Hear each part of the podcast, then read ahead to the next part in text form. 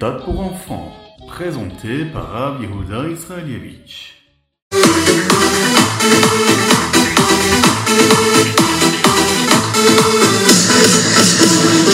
Bonjour à tous, infiniment heureux de vous retrouver pour partager avec vous le Ritatu du jour. Aujourd'hui, nous sommes le deuxième jour de la semaine, Yom Sheni de la Parashat Mishpatim. Nous sommes également le Yom HaIlula, le jour de la Ilula de la Rabbanit Chayamushka, l'épouse du Rabbi de Lubavitch, le Chaf Bet Shvat, le 22 du mois de Shvat, et Tafshin Pegimel, Tchnatakel, l'année du rassemblement.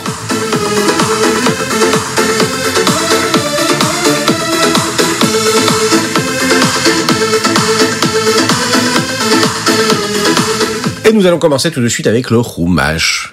Il concerne, ce Chumash, les halachot, les lois qui concernent le Bet Din, le tribunal qui devait juger une personne qui se comportait mal, une personne qui, malheureusement, pouvait agir sans le vouloir, par inadvertance, et à l'inverse de ce qu'est le comportement normal d'un homme, faire du mal, endommager son prochain. De quelle façon il devait être puni? Est-ce qu'il devait dédommager la personne avec qui il avait eu cette altercation? Et de quelle façon il devait la dédommager? Lorsqu'une bête, un animal, par exemple, qui appartenait à une personne, faisait du mal à une autre personne, eh bien, qu'est-ce qu'on faisait avec cet animal-là? De quelle façon on punissait le propriétaire de cet animal-là? Nous avons bien sûr, chacune et chacun d'entre nous, des responsabilités. On doit faire attention à nos biens, on doit faire attention à ce que nous faisons, à savoir de ne jamais endommager la vie d'un autre, de ne pas le mettre dans une situation où, à cause de nous, il euh, se fera mal ou il aura du mal. Lorsque, par exemple, on va creuser un petit trou euh, à côté de chez nous, si une personne passe et à cause de nous, on n'a pas rebouché ce trou-là et cet homme-là se fait mal, eh bien, on est responsable de cela. Euh, si, par exemple, un animal passe qui appartient à une autre personne et puis cet animal-là se fait mal à cause de nos travaux, eh bien, on est responsable de cela, par exemple. Un homme, par exemple, qui va voler un animal qui appartient à son prochain, eh bien, il va devoir lui payer tout cela. De quelle façon il va lui payer tout cela? De quelle façon il va lui rembourser? Et combien va-t-il lui rembourser?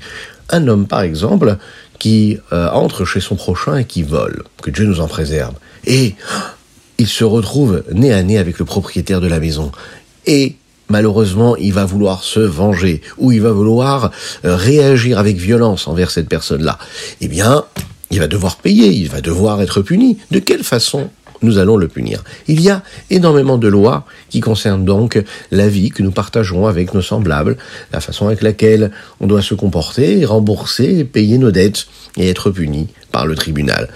Ces lois, ce sont les lois dont il est question dans notre roumage du jour, dans le chéni de la parashat Mishpatim.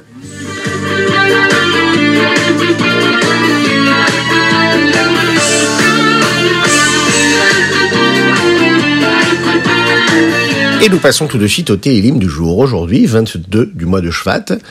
Et les chapitres que nous lisons sont les chapitres Kouf Vav et Kouf Zain. Dans le chapitre Kouf Zain, dont nous allons parler tout de suite, il est question quatre fois d'une personne qui s'est retrouvée pendant sa vie dans un danger, qui vit un danger, et qui va remercier Akadosh Baruch pour le miracle qu'il a eu. Le rabbi de Lubavitch nous explique que la vie d'un juif spirituellement peut être aussi confronté à ces quatre moments de danger qui l'empêchent d'accomplir la Torah des mitzvot comme il devrait le faire. La première raison pour laquelle un homme doit remercier Akadosh Baruch Hu et faire ce que nous appelons le gomel et remercier Hachem, c'est un homme par exemple qui était malade, que Dieu nous en préserve, et qui a guéri Baruch Hashem. Eh bien, si un jour, par exemple, un homme, dans sa tête, dans son cerveau, dans son intellect et dans son cœur, il a du mal à accomplir et à servir Dieu, il se sent malade de cela, Shalom. Alors, il ne pourra pas servir Dieu comme il faut. Donc, il est malade de cela. La deuxième personne qui remercie Hachem, c'est celui qui sort de prison. Il peut y avoir aussi une forme de prison spirituelle. Le Yetzerara, par exemple, va pousser l'homme à se laisser enfermer. Il va lui dire, tu sais, tu ne peux pas faire la Torah et les mitzvot. Non, tu ne peux pas prier comme il faut. Tu ne peux pas étudier comme il faut. Tu ne peux pas faire Ahavat Israël comme il faut. Il lui trouve toujours des excuses et puis il enferme comme une vraie prison dans laquelle il se retrouve enfermé. Peut-être que son corps n'est pas emprisonné, mais son âme, son âme. Et son cerveau, son cœur, ce qui le pousse à accomplir la Torah et les mitzvot comme il faut, oui, elle, cette âme-là, est enfermée, emprisonnée. Troisième chose pour laquelle et dont il est question dans ce chapitre de Tehilim, c'est celui qui traverse la mer. Lorsque l'on traverse la mer, Euh, il faut savoir qu'à l'époque, souvent les gens qui traversaient la mer, c'était pour aller gagner leur vie. Ils euh, avaient de la marchandise, ils prenaient des bateaux, ils voyageaient et ils vendaient cette marchandise. Souvent un homme, souvent un adulte, hein, même si tous les enfants ne sont pas encore concernés par cela, il y a beaucoup de sentiments et d'empêchements à cause de la parnassa. Le travail, ça prend du temps et puis ça peut créer des soucis chez l'homme. Et du coup, il a euh, plus de mal à accomplir la Torah et les mitzvot comme il faut ou parfois ça peut l'amener à craindre de ne pas avoir assez d'argent pour vivre. Euh, ça peut l'amener à avoir des soucis, à être inquiet, et donc de servir Dieu avec toute la confiance en Dieu qui est nécessaire. La quatrième euh, notion ici qui est abordée, c'est celui qui traverse le désert. Lui aussi doit faire ce que nous appelons la bracha du Gomel, remercier Hachem que tout s'est bien passé. Comme aujourd'hui maintenant, nous traversons une mer et que nous disons, par exemple en voyageant, en prenant l'avion, nous disons la bracha du Gomel. Eh bien, dans celui qui s'est rendu ici-bas, il peut aussi parfois se retrouver dans une forme de désert. Un désert dans lequel il n'y a pas de quoi boire ni de quoi manger, où on a du mal à vivre. Un homme qui se trouve ici-bas sur terre et qui se retrouve comme un petit peu asséché. Il n'arrive pas à voir la présence de Dieu dans, dans sa vie, dans le monde. Alors, il doit travailler, il doit faire les efforts qu'il faut pour s'assurer de sortir de ce désert-là. Faire en sorte qu'Akadosh l'aide, parce que lui, il va demander à Akadosh de l'aider. Il va avoir le bitachon, il va avoir la confiance, euh, qu'Akadosh l'aide et qu'il puisse voir les miracles qu'Hachem nous fait tous les jours, qui nous permettent d'accomplir notre mission que nous avons toutes et tous, celle de faire venir le Mashiach. Et c'est la raison pour laquelle nous faisons cette euh, bracha du Gomel de remerciement à Hachem. C'est dont il est question ici dans ce Teilim, ce remerciement que nous avons pour Dieu face à tous les miracles qu'il nous offre tous les jours de notre vie.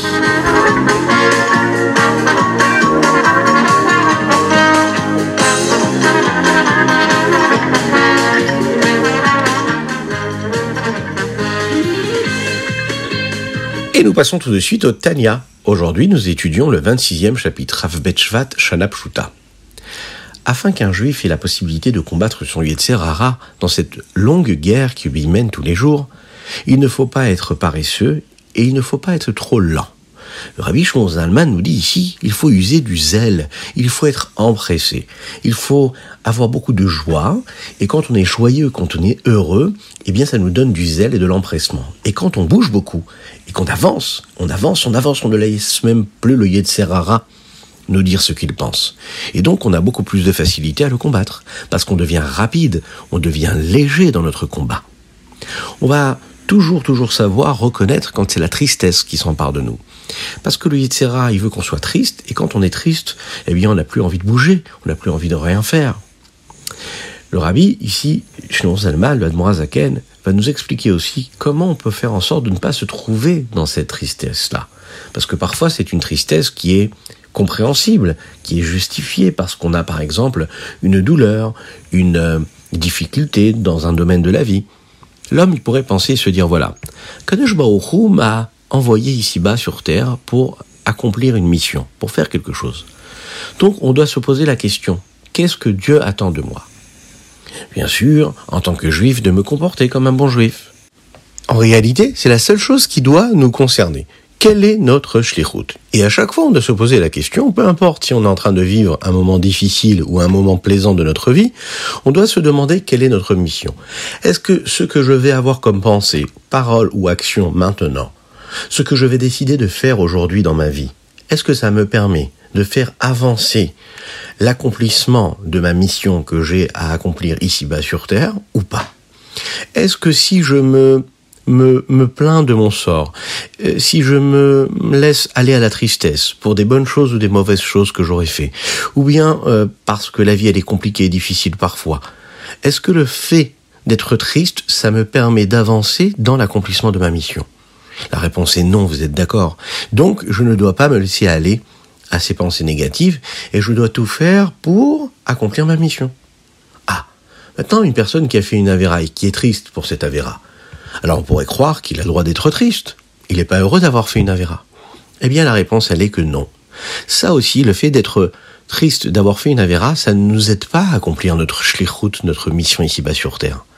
Alors qu'en est-il de la mitzvah de la Teshuvah alors le rabbi Zalman nous rappelle qu'il y a des moments particuliers où on va penser à faire Teshuvah, on va regretter les fautes que nous avons faites. Ce ne sera pas au même moment.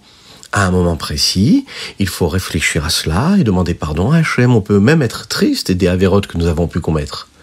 Et oui, eh oui, oui, oui, on a l'obligation même de faire Teshuvah de se dire voilà, je reviens vers Hachem, je retourne vers lui, je regrette les fautes que j'ai pu commettre. Mais ça, c'est pas à n'importe quel moment de la journée.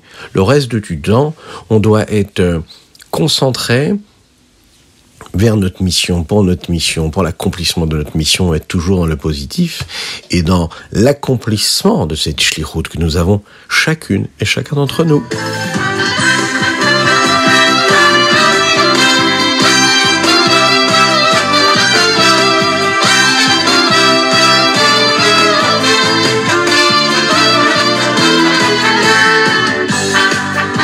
Et nous passons tout de suite au Hayom Yom. Et le Hayom Yom du Rav Betchvat concerne les lois.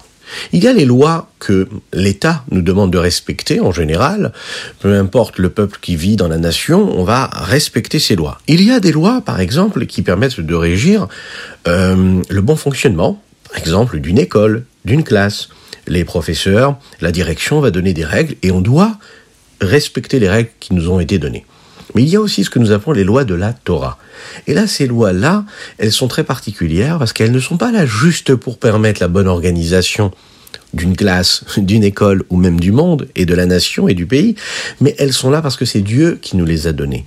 Et quand Dieu nous donne des lois, des chukim, eh bien, c'est ce qui crée la vie, ces lois-là. Elles créent la vie. Dieu, il donne la vitalité et l'énergie au monde d'être ce qu'il est.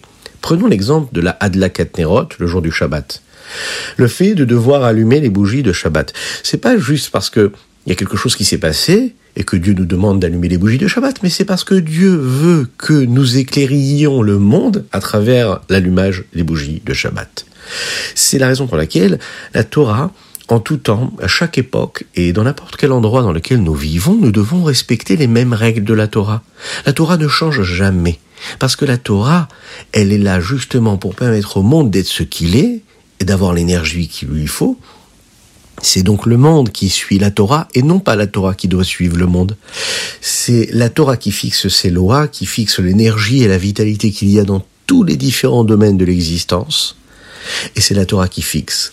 Et ça, c'est la particularité que peuvent avoir les chukim d'Akadosh Baruch Les lois que Dieu nous donne, celles qu'on peut comprendre et celles qu'on a du mal aussi parfois à comprendre.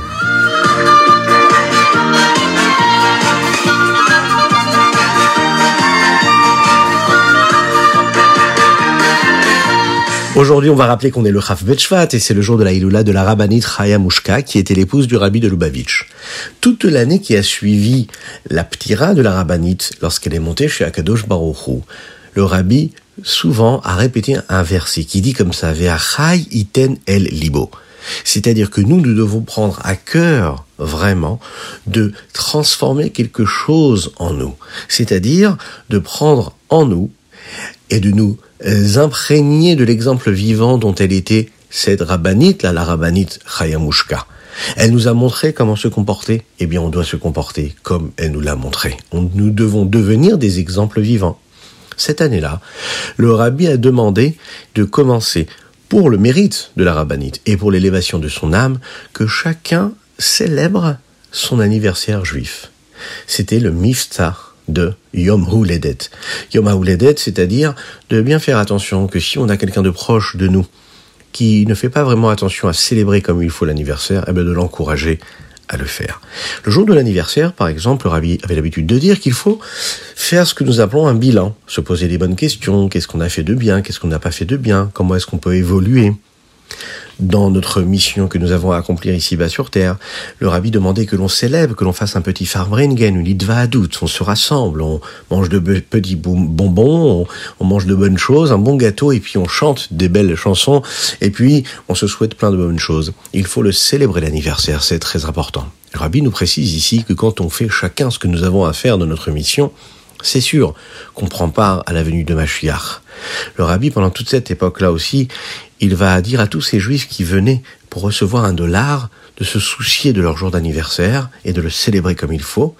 Dans cette même époque, on peut voir comment cette euh, importance-là qu'il a donnée a pris énormément de place chez chacune et chacun du peuple juif, grâce à ce que le rabbi de Lubavitch avait demandé de faire. Alors qu'Hachem fasse que Be'ezrat Hashem, comme les initiales de la rabbinite Chaya Mushka, puisque vous savez que Chaya Mushka, il y a dans cela des lettres qui sont très intéressantes.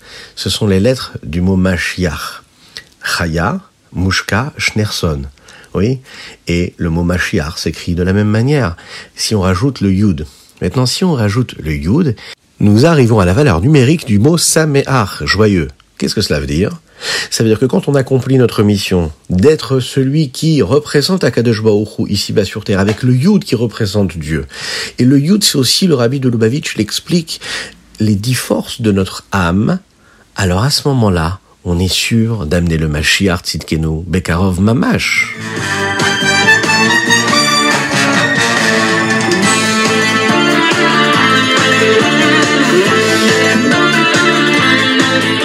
Voilà, nous y sommes, c'était le Ritat du jour. N'oubliez pas de le partager, de le commenter, de vous inscrire pour le recevoir tous les jours pour ceux qui ne sont pas encore inscrits.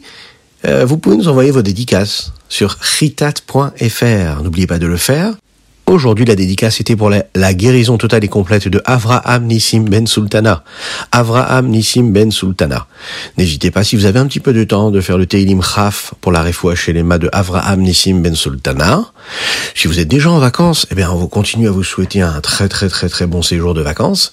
Si euh, vous n'êtes pas encore en vacances, eh bien, que Dieu vous bénisse, qu'il vous protège. Et d'ailleurs, même si vous êtes en vacances, qu'il vous bénisse et qu'il vous protège, que vous soyez heureux, joyeux, que vous ayez de la satisfaction de tout ce que vous vivez dans la vie de tous les jours et que vous apportiez la plus belle des satisfactions à vos parents. Que Dieu vous bénisse et à très bientôt